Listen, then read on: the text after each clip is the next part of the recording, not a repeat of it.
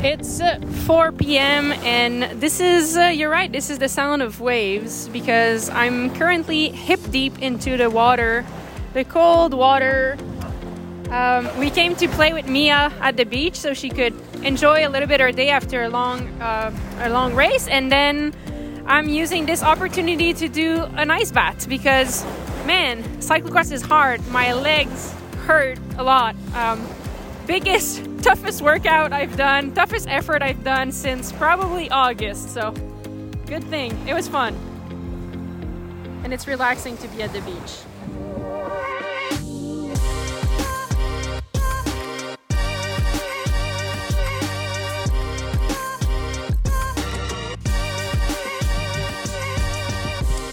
Hello, everyone. Welcome to the Fever Talk podcast. It is Monday. It is Monday morning, and that means only one thing. It's time for Muddy Mondays. So, welcome. Good morning, everyone. It was a really, really dry weekend, so um, not a muddy weekend at all. But looking at Mag's face this morning, it's a little bit muddy around her mouth. There's still some jam on there, some peanut butter. so, so this will be your muddy Monday.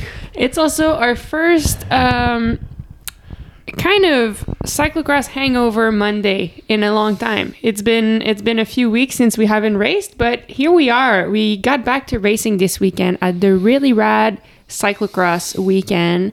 Um, really really rad. Who also a few things were happening. It was Really rad. It was really rad. I mean, it was a double weekend of cyclocross. So UCI C1 race on Saturday and race on Sunday as well.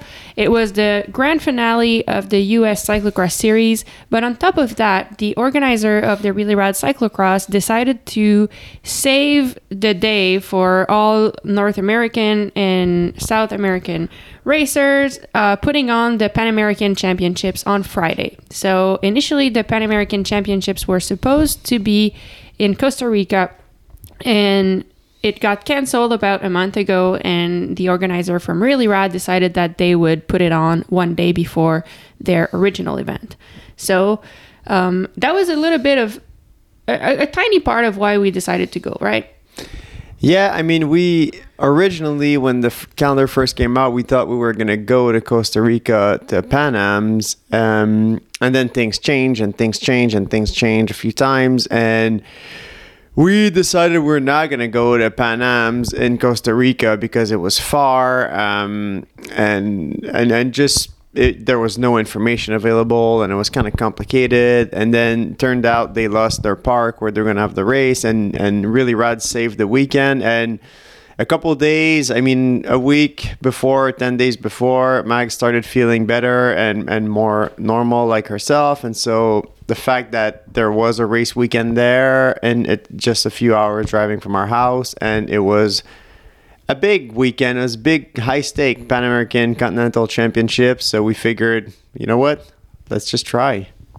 Yeah, and so yeah, it, it was interesting. We just decided, as David said, that that we would try uh, with no expectations really. Um, and it was an interesting way to show up to the race. Coming in, um, let's talk about how did you feel coming in, Dave? I'll, I'll, share more about how I felt after, but how did you feel feel coming into the weekend? For those who haven't been listening, we had been off for six weeks, so maybe since uh, Rochester Cyclocross, we took almost a full month off of training, and then we started riding a little bit again, and I we were able to do a couple of maybe five workouts that short workouts, but I felt good, so we thought we would go. How did you feel coming in?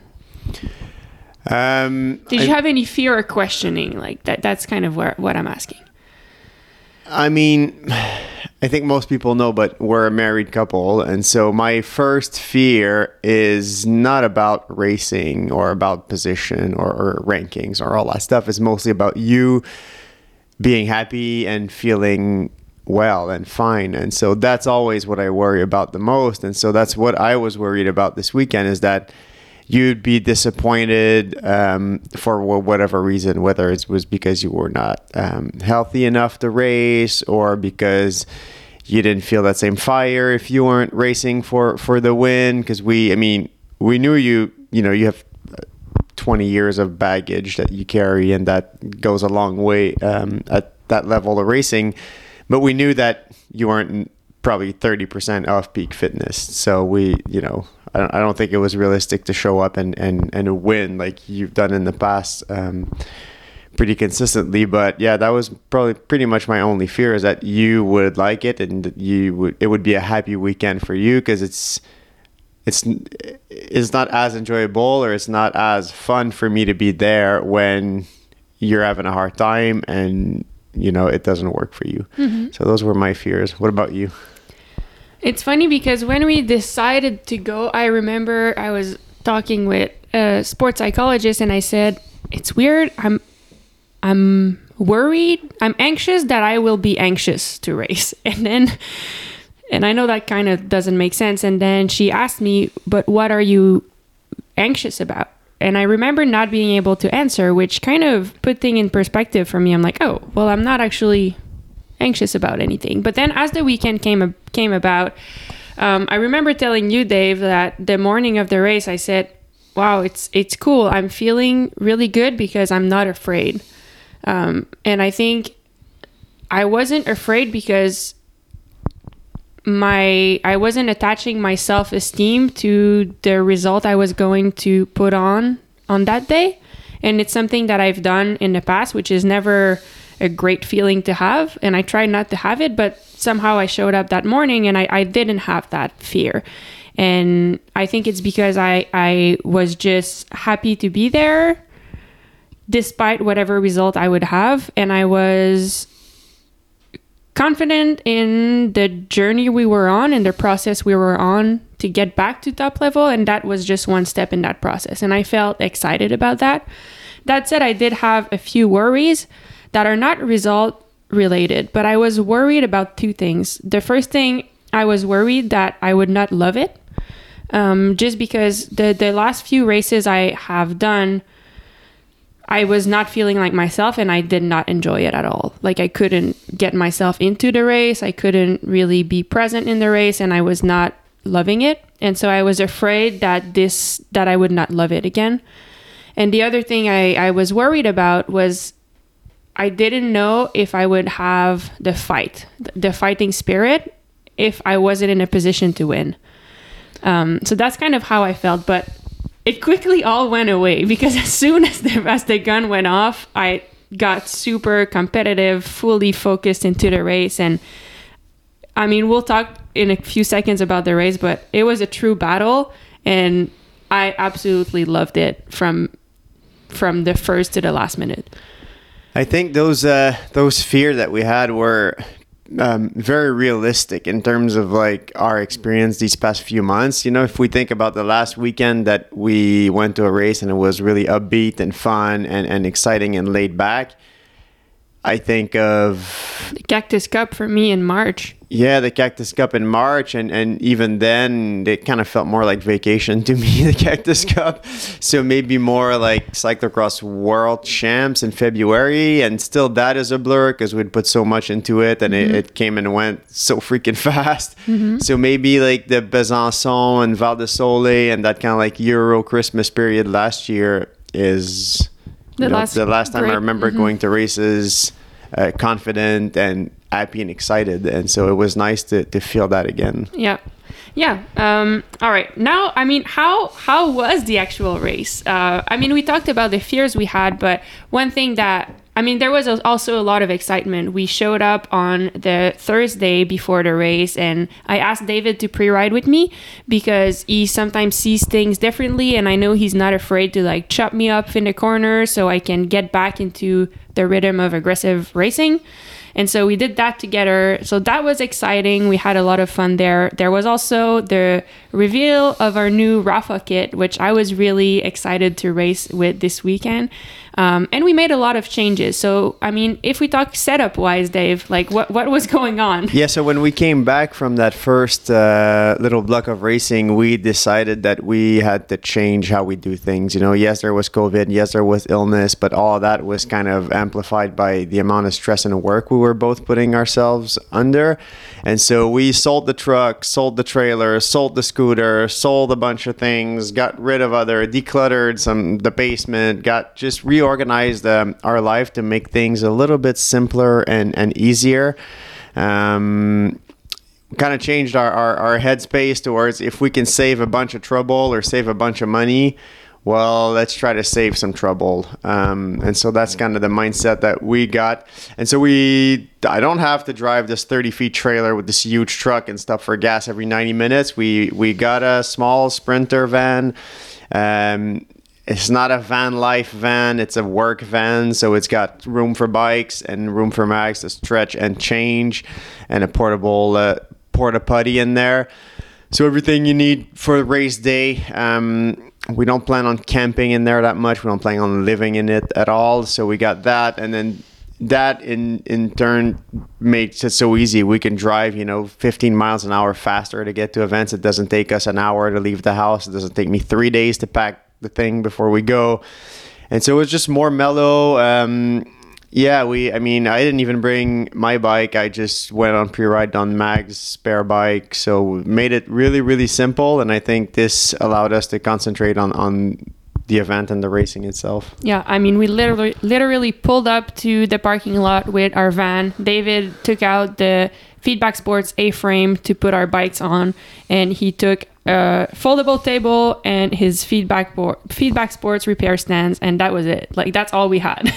That's and it. it was perfect. I mean, we got we got lucky because it was a beautiful fall weekend, like nice sunny weather um, in beautiful New England. But I mean, the simplicity of it was really nice. Once the race finished, it took us ten minutes to pack up, and we were out out of there.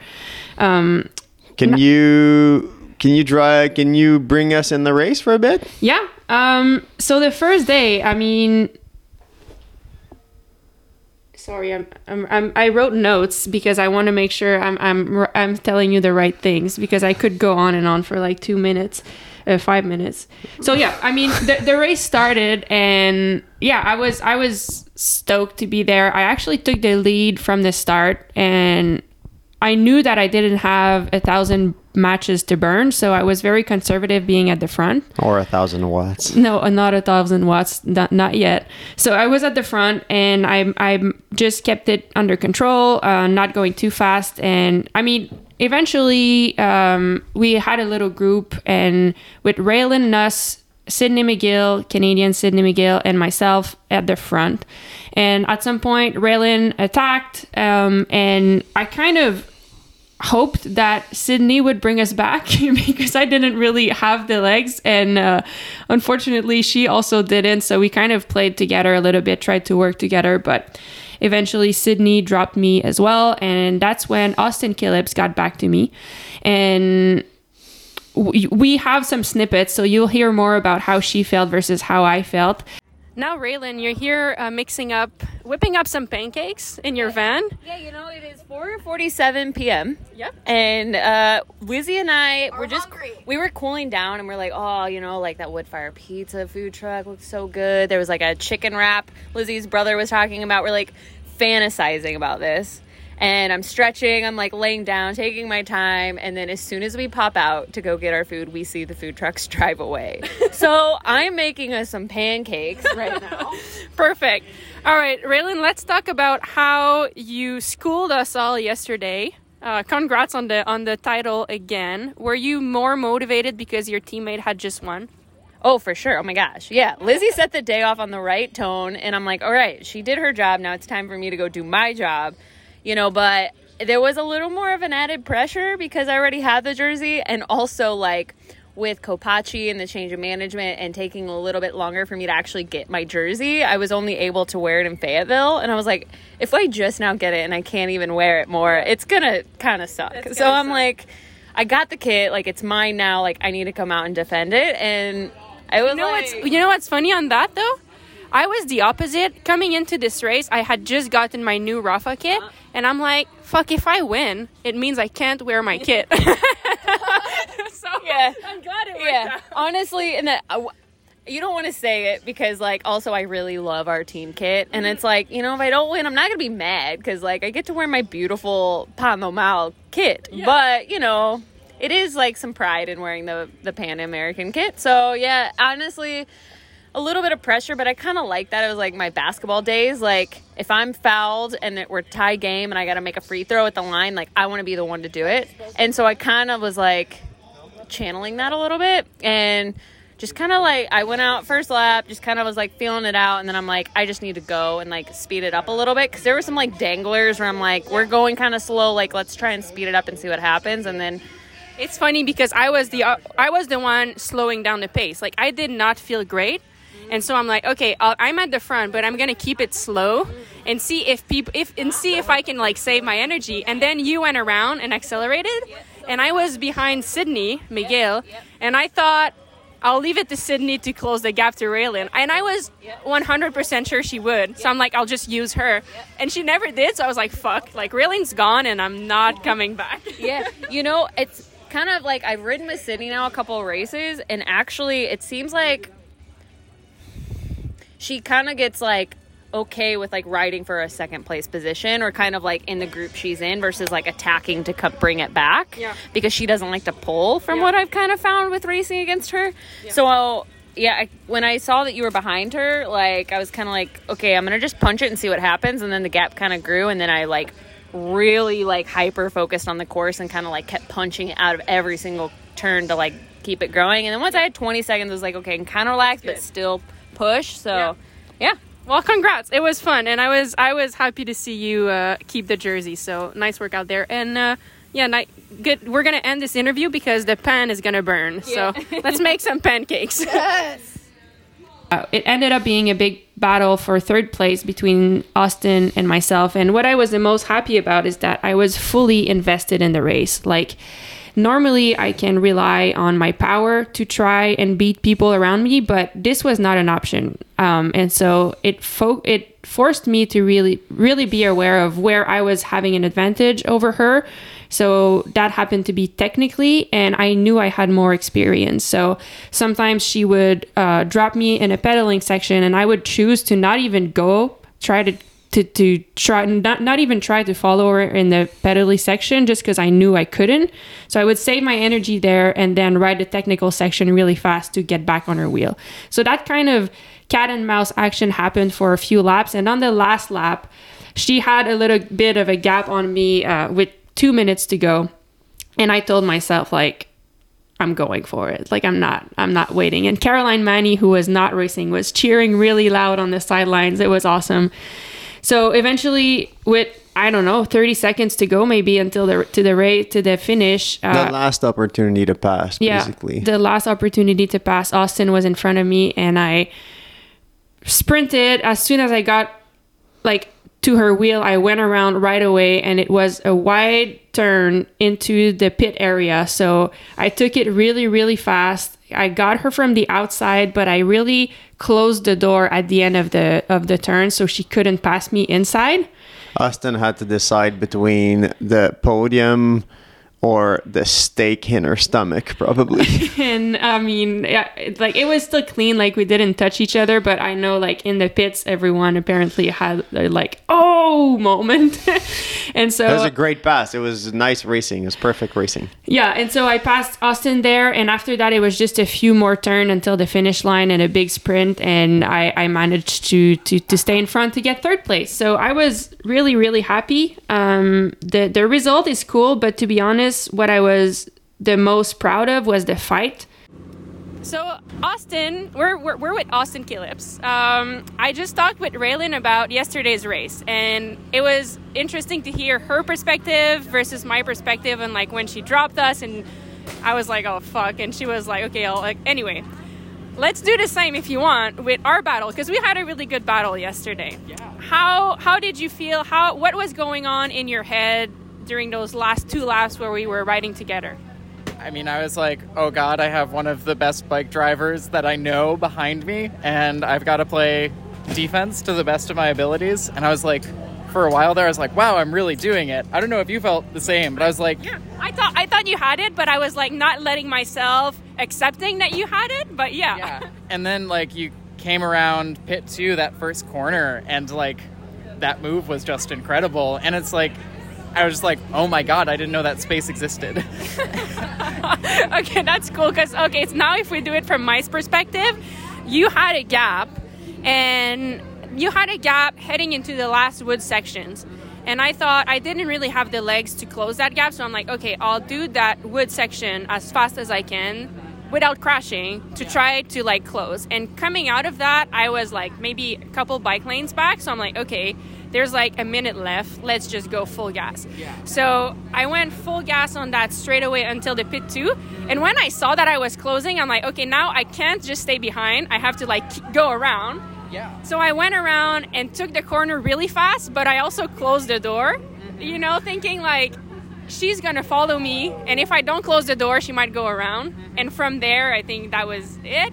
But No, I, I- mean, I, I don't think there's that. The next sweeping turn is there's a real speed limit because of the gravel that comes after, and there's just no room to come around after that. I feel like because I did, you know, grab on the brakes. Yeah. I mean, I was just like, I don't know. I feel like sometimes people just make moves on you that you know you'll never forget, and you know you'll never make that mistake again. and you learn so much from those. Like someone did that to me, for me to be able to do it now, you know. yeah, yeah. So like, I don't know. I I was just like thinking and replaying that, and I'm like, I'm really grateful to be in the position to like be learning. Like, I don't know, to be learning from people like you. It's incredible. Thank yeah, you. And, and it was cool. Like you really brought the best out of me, so it was a fun battle. Thank you.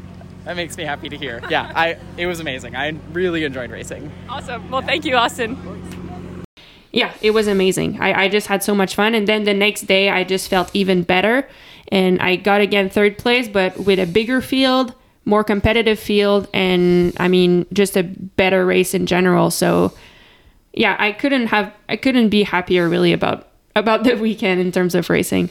That's that's awesome. I think I think if we put it if we summarize it, you know, there's a few there's like three elements that we can consider. There's your fitness, there's your technical, and there's your tactical abilities. And definitely in North America, no one has won as many races as you have in the past five or six years. Um, so, yeah, yes, maybe you know, 15 years ago, yes, but in recent years, you're the winningest North American racers. And so, in terms of tactical, you are by far the most advanced rider in this field, and so you use it really well. Um, we also thought we could use the technical um, abilities to our advantage this weekend, but the course didn't really had nothing super technical or super challenging that that would make a difference. You know, that I, I we don't we don't like to say the courses aren't technical. They're always technical. If you can take the turn 5k an hour faster, even if it's a 30k an hour turn, it's it's a different technique, but it makes a smaller difference than a, a 400 meter you know slippery slide. Um, and so the technical abilities didn't make a, a lot of difference this weekend for you, but then the fitness made the biggest difference where you weren't as fit as you've been. And so you i think you really made the best of what you had and and experience i mean you lost so many races to experience. Like hi georgia hi katerina hi catherine hi everyone out there who's a few years older. But now maybe it's your turn to, to to get a little bit more from that tactical side and maybe less from the fitness side right now. Mm-hmm. And I I think for me, long term, this is something that can really help me because I haven't had, I haven't used that experience and technical tactical side much in racing because as I said earlier, I've always relied on putting in more power or trying to like go harder. Um, but now I had no choice, and I think if I can learn that and incorporate that in my normal racing, uh, then when I become strong again, I think if I can keep using that, it will be, make me a big, a better racer. So uh, I'm excited about this process. Um, now, I mean, there was also a race on the Sunday morning, and we decided to leave. yeah, I mean, we can we can wrap it up really uh, simply. Nothing was wrong. Everything was great. But there's a saying that goes along the line of always leave your horses wanting for more, or something like that. And so we just got home early on Sunday. It was nice, relaxing evening. Wanted to focus on, on recovery. Um, and yeah, we literally like there was not like we could have stayed and did the race and it would have been awesome, or we could have gone home and that's different than what we've done in the past. We've always said, "Oh, we're here, might as well. We're here, might as well." But I mean, or we could also get going right now and get home earlier and so might as well also so yeah it's just a change in a shift in mindset that we're we're trying to um, to have right now especially considering the last few months that I've been struggling a lot and I think we we have both um, so yeah leaving the horse what how did you say leaving the horse hungry or leaving the horse wanting for more like I'm ha- I, it was exciting to me to leave the race feeling like I still wanted to race and not dig too deep in the willpower tank, not dig too deep in the energy tank to feel like I'm already excited to go back. And we're trying to like keep that right now because and carry that momentum into Exactly. training, you know, into training and into packing and into heading over to Europe and going to, to different energy. races. They all need, you know, a lot of willpower, and so we just we're just excited to go home excited. Yeah. If that makes sense. and I mean you mentioned Europe, you mentioned packing, what's next? What's coming up? We don't know. we don't know, but what we, We, can definitely have a house booked in um, in the Netherlands at Watersley. We have a camper that's paid for and booked also in Europe. in Europe, and uh, we are planning on going. So we have every specialized sent us bikes, SRAM sent us group sets over there. Everybody sent us what we needed, and so everything should be in Europe this week at our base there. So all that's missing is us being there. But um, we, we will keep you posted. We have been looking at the schedule and trying to plan what will be next for us but um, i mean this is the beginning. This was a try this weekend and it worked out well. And we're excited to keep progressing keep building up the fitness and add more racing. Uh, the world championships are in exactly three months from now. So it leaves us a lot of time to get back to top fitness i think and hopefully shoot for something good in February. I think maybe we can say that the next Muddy Monday might be a plan, uh, Yeah. a plan unveil of what we do, where we go, and the first few races we'll be doing. So stay tuned. Uh, we'll catch you guys next Monday with a schedule. Yes, and uh, before we leave you with the audio snippets of the weekend, um, thank you to Rapha and SRAM for presenting you the Muddy Mondays. Uh, we told you that we unveiled the new Rapha kit this weekend. It is really cool, and the story about the kit will come out in the next few weeks. So, if you haven't checked it, if you haven't seen it, uh, check check out the photos on Instagram. It looks awesome, and it will be available to you guys at some point this year. And on the SRAM side, it was a very easy weekend in terms of equipment. I think um, nothing really happened. Everything was working great. Um, and it wasn't it wasn't muddy. I mean, it, it was yeah, I, don't, I mean, we dusted the bike after pre-ride, dusted the bike after race one, and everything worked perfectly for the whole time. So not much to say, and that's kind of how you want it. So thanks, Exactly. SRAM. All right. Well, thank you everyone. Thanks for listening. And here are the audio snippets from the weekend. Thank you, really Rad, for making it such a fun weekend. And thank you to the New England community. Uh, that's the community we grew up racing with. And you definitely made the weekend special, seeing all these familiar faces for us. So thank you all. Thank you, New England. I'm with under 23 newly crowned Pan American champion Lizzie Gonzalez. How are you? I'm doing well. How are you, Maghalie? I'm good, thank you. Um, how does it feel to be the Pan Am champ? Was it a goal of the season for you? Yeah, it feels great. And actually, yeah, uh, at the beginning of each season, I write down all of my short term, long term goals, and winning Pan Ams was one of them. So, yeah, I'm pretty stoked to be able to check that box off. Sick, good job. What was the? Tell us about your favorite moment of the race, or like the key thing that happened.